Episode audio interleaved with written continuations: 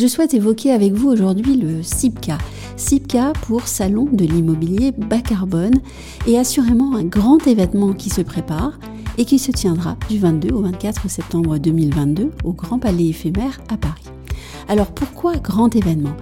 Eh bien, parce qu'il n'échappe désormais plus à personne qu'avec le défi de la neutralité carbone 2050 et la nouvelle réglementation RE 2050, la maîtrise du bilan carbone est une priorité pour tous les citoyens, pour également tous les acteurs de l'urbanisme, de l'immobilier et du bâtiment.